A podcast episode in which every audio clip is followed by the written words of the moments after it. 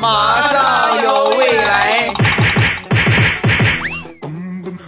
嘿，又是一个快乐而又充满正能量的礼拜三，我还是你们喜马老公未来欧巴。开始我们今天的节目。前两天呢，出去办事儿，那天忙到很晚，两点多了，也没有饭辙，随便路边呢找了一个小餐馆，就要了一个盖饭。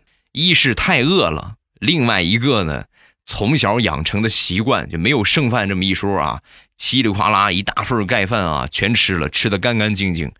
盘里一粒米都没有，就光盘什么样，就是吃完了就是什么样，是吧？吃完之后，我喊这服务员，我说：“那个老板，来结账吧。”啊，服务员过来看了看这个干净的盘子，当时脸抽搐了一下，思考良久，然后说：“哥，你能跟我说说你吃的什么饭吗？我实在是看不出来呀。”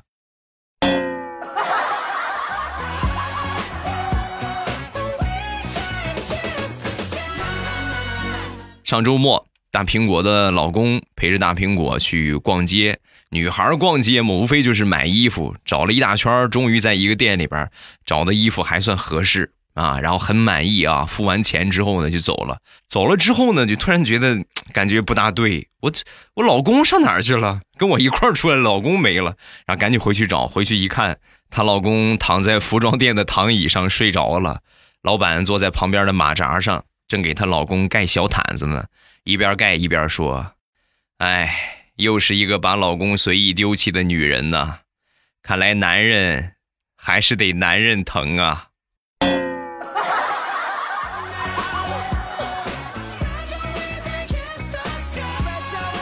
说有一个单身狗，有一天呢，就问刚结婚的一个朋友：“怎么样啊？新婚感觉如何呀？”说完，他这个朋友就说：“新婚感觉。”就像坐飞机一个样，啊！单身狗听完之后，哎呀，那这个就是上天的感觉呗，很兴奋是吧？很开心是这个意思吗？说完，这个结婚的朋友就说：“一看你就没坐过飞机，飞机飞上天之后，你通过窗户看到外边有一个更漂亮的飞机从你旁边经过，想换机才发现那是不可能的。”从此以后，除非飞机没油了自己掉下来，要不然这辈子换不了飞机了。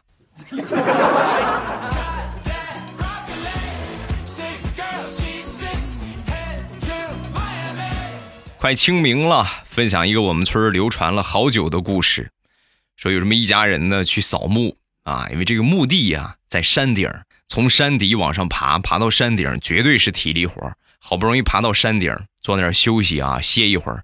一边休息，他这个小儿子就跟他爸爸妈妈就说：“爸呀，妈呀，以后你们俩死的时候啊，我一定把你们埋的矮一点儿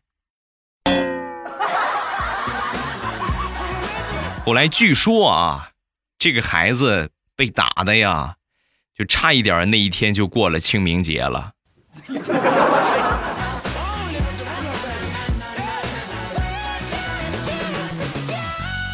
那天大石榴和他妈妈去姥姥家啊，准备去姥姥家走亲戚。临走之前呢，化了一个漂漂亮亮的妆。化完之后呢，化完妆啊，从这个房间里边走出来，他妈看了他一眼，然后说：“闺女啊，我事先我可跟你说好啊，你姥姥年纪大了，禁不住你这么吓唬啊！你快赶紧卸了吧。好家伙，我都快认不出你来了。”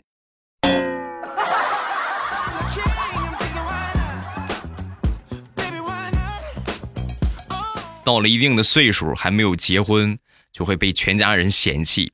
大石榴就是一个活生生的例子。那天在家里边啊，就是闲着没事就听到父母在那个屋聊天啊，他爸爸就说：“哎呀，如果以后谁要是娶了我们家闺女啊，还没说完呢，他妈就接话了：那他太可怜了，我们应该同情他。哎呀，真是倒倒了血霉了，娶了我们家闺女。说完，他爸就说。”你怎么可以这么说闺女呢？这种人呢，肯定是上辈子造孽造多了，所以才娶了我们家闺女，不值得可怜啊！看看吧，看看谁眼瞎娶我们家闺女啊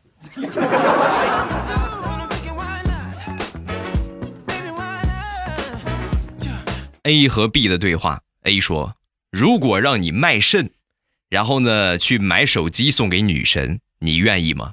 说完，B 就说：“肾都没了，请问一下，要女神有什么用？”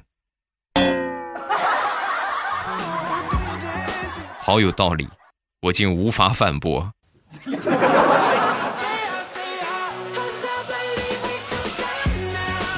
一个已婚男人的居家日常，我和我媳妇儿的对话。我说：“老婆呀，我给你捶捶背吧。”不用。哎，老婆，我给你端的洗脚水洗洗脚，好不好？不用。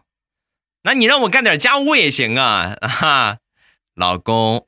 你什么都不用干，就这个样给我跪到天亮啊！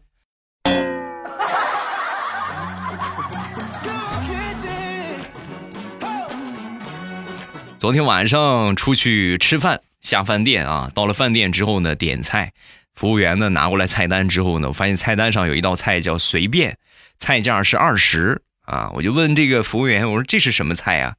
说完，服务员就说。啊，这个不知道就随便嘛，就随便上，就像抽奖一个样。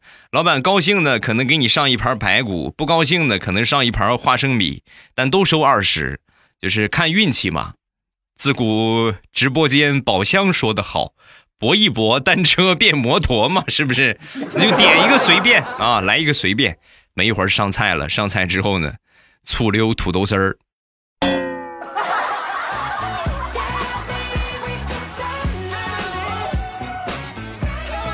我一个发小在部队里边当兵啊，退伍之后呢，那回啊就跟我分享一个事情。有一回呢，在后山啊，他们部队有一个山上拉练，训练的时候呢，他们连长看见了一只兔子，当时一声令下，追啊！全连七十多个人撒腿就追呀，同志们，七十多个人满山遍野的围着兔子追，最后把兔子追的呀口吐白沫。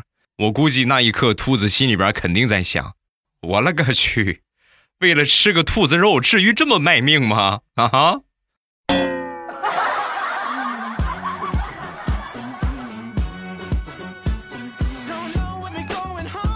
问中国最成功的男人是谁？我觉得中国最成功的男人恐怕就是小头爸爸了。为什么这么说呢？你们可以想一想啊，拥有全职太太一个，宝贝儿子一枚。二层的别墅一栋，而且呢还不需要上班，每天唯一的工作就是陪着他那个大头儿子抽风。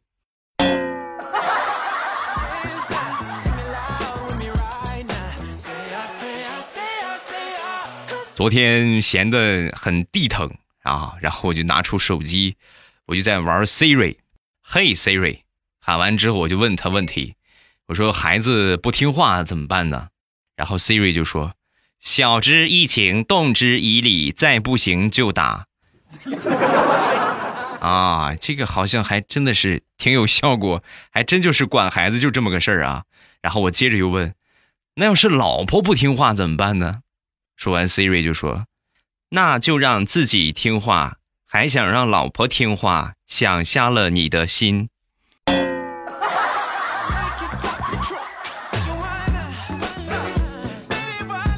昨天逛超市，在超市里边买了一袋饼干今天准备吃的时候，发现这个饼干没有了。没有之后，我就问我媳妇儿啊，我说媳妇儿，你看见我买的饼干了没有？说完，我媳妇儿就说：啊，我吃了，我发现不好吃，幸亏你没吃，可难吃了。哎呀，您不用谢我，不用谢我了，受点委屈，受点委屈吧。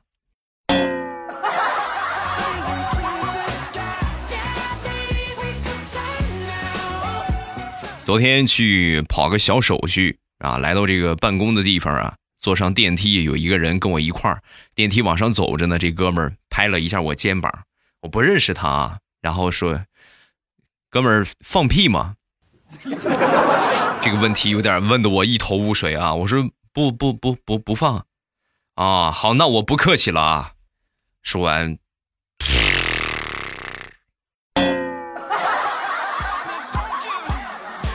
就是毫不夸张的跟你们说，那个味道，我现在，哎呀，哎呀，不行，恶心。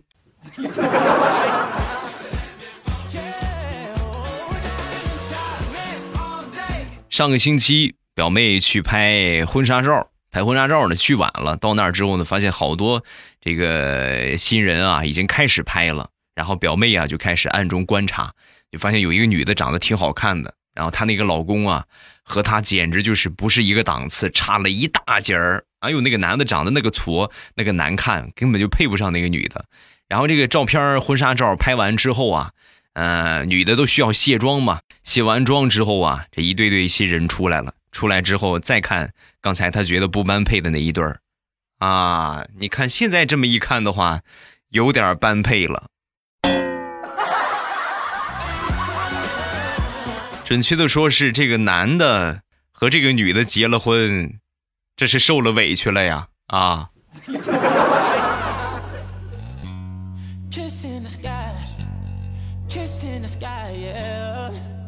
最近和我媳妇儿闹别扭，一闹别扭呢，我媳妇儿就回娘家住几天，我呢也就跟着上娘家去住两天啊。你是我得去哄她呀，是不是？然后住了几天之后呢，再领回家。没过几天呢，又闹矛盾，又闹矛盾，我媳妇又去娘家，我又过去哄，哄了几天之后呢，又回家啊。临走的时候啊，我老丈人憋不住了，就问我们，我说你们俩是不是故意吵架的呀？啊？故意吵架，然后上我们这儿蹭吃蹭喝来，我们还不能说啥，是不是？当时我就心想，你说，爸，你要是不提醒的话呢，我们可能没有这没往这处想。你这么一提醒的话，好像这还真是一个蹭吃蹭喝的好门路啊！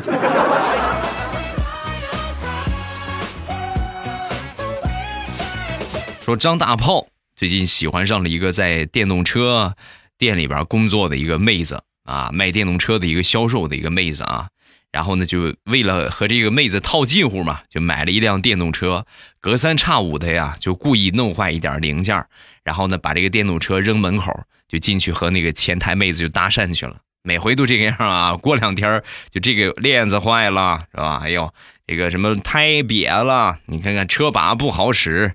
久而久之呢，店里边老板啊和这个张大炮啊就混得脸熟了。有一天呢，这个老板啊主动和张大炮就搭讪，那个小伙子怎么说呢？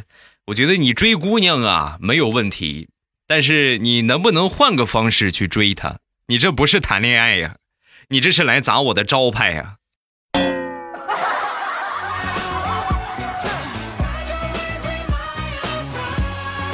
在我们附近有一个寺庙，这个寺庙里边呢有一个大师啊，这个大师据说知识渊博，而且呢就是什么也懂啊，各方面都很了解，都很懂啊。我也很好奇吧，那天我就去了，去了之后呢，专门去拜访这个大师啊，我就问这个大师，我说大师，你知识这么渊博，怎么想到过来出家了呢？啊，说完这大师就说，哎呀，这个说起来话长啊，想当初在我年轻的时候啊。家道贫困，只剩下我和我们家一只猫。于是呢，我那天我就和我们家猫商量，我说：“天下之大，何处是我容身之所？”说完之后，猫思考了良久，然后冲着我喵。当时我瞬间被点破，妙，妙，真是妙啊！哈哈，然后我这不就来了吗？出门之后呢，我就一想，哎呀，这个大师也一般哈。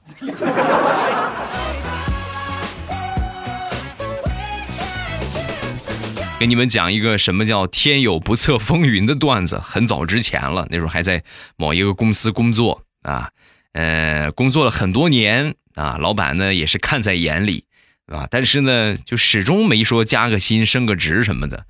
有一天呢，我实在坚持不了了，因为你说同时期干的，要么人家早就走了，要么人家就是已经升职了，就我就啥啥事没有。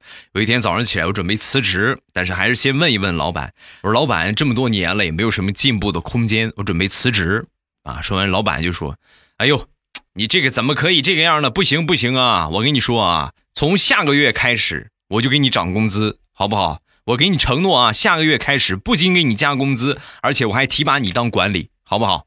我一听这话，我你看是吧？不激一下老板，老板还真不把这个当个事儿。我行吧啊，然后我就继续努力的工作。可是天有不测风云呐，半个月之后，我们公司倒闭了。老板这么耍人玩可不好啊，不厚道啊，老板。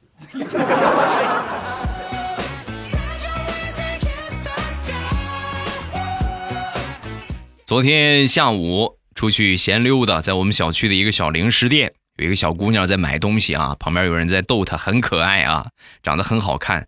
她妈妈领着啊，当时就觉得和她妈妈长得不像，啊，就问她嘛，就宝贝儿，你你说你哪里长得像妈妈？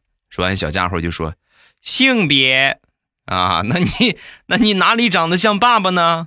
啊，小家伙想了想，除了性别。他们都说我是爸爸的缩小版。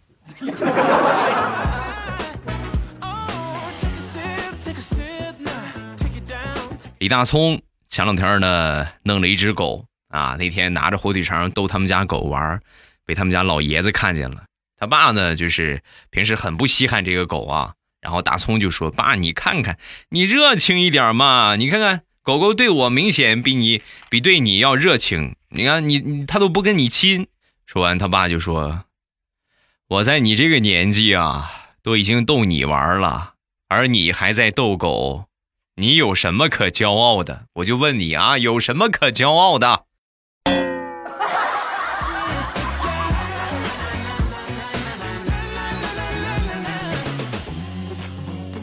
李大聪和他爸爸这个关系呀，很微妙，说是父子啊，但是有一些地方啊，属实是看不出来是亲生的。那天大葱正在洗碗，洗碗的时候朋友来电话了，然后大葱的爸爸接的，接电话的对话如下啊，喂，然后对方朋友就说，喂，大葱啊，啊不是，我是他爸爸，啊是这样的，那个叔叔他前两天借了我一千两百块钱，你这个好长时间了，他还没说完呢，大葱的爸爸就说，啊你刚才说什么？啊我说那个是李大葱吗？不是，我不认识他。爸，你害什么怕？我又没让你还债，你看把你吓的。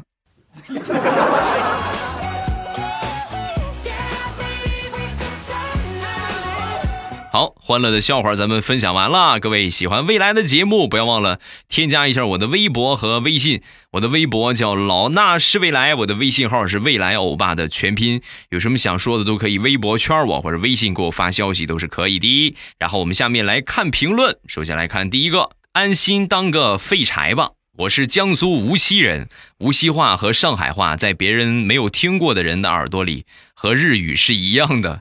我一个同学去别的省旅游，和他朋友在路上说了两句无锡话，然后街边的叫花子立马抄起棍子冲我们就冲过来了，大喝一声：“日本人滚出中国！”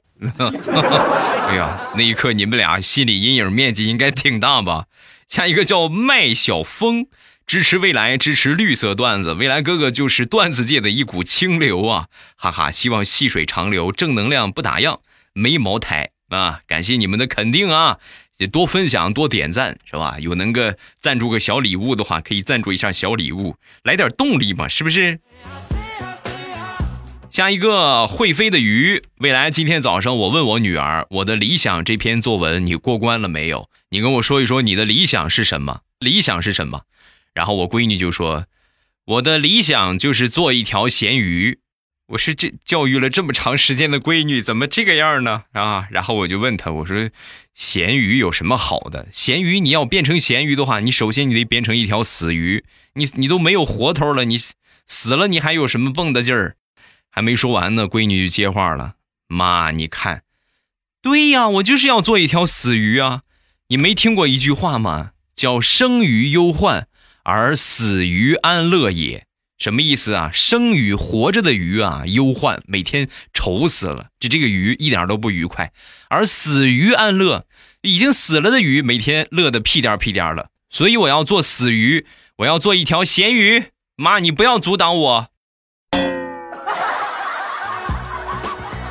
这个孩子是个高手啊，这个孩子是个人才，要重点培养啊。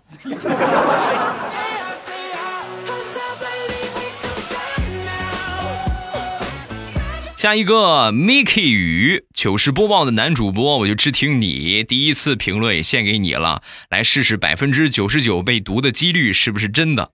你看看成功了没有？我就问你成功了没有啊？加一个贝勒小三爷，欧巴听你的段子已经快三年了，大学生活已经不知不觉的过去了一半，感谢你的陪伴。分享一个前两天的真实经历，因为想考英语四六级，于是呢就报了一个口语班。第一天晚上去上课，由于那个教室啊实在是不太好找，绕了好多圈都没找着，给老师发信息，老师也没回我，然后我就回宿舍了。回宿舍前脚刚进宿舍，后脚老师信息就来了，同学。你到哪儿了？我当时想都没想就回了一句：“哦，我到寝室了。”我估计你老师看到这条消息的那一刻，应该是：我的天，我教了这么多年学生，从来没有见过这么嚣张的同学啊！